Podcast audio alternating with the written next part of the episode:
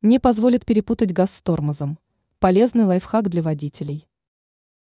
Опытным водителям незнакома такая ситуация. Они определяют педали не глядя, что называется, интуитивно.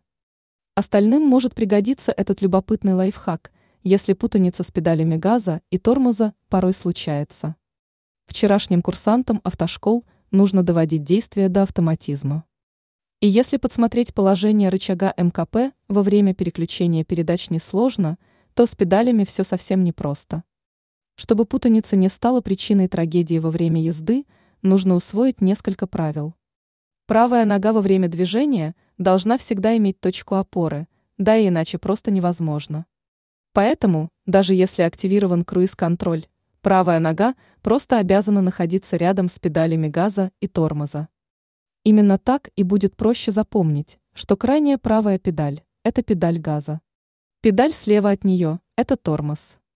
Запомнив эти простые правила, уже не придется думать, куда поставить ногу, чтобы остановиться во время движения.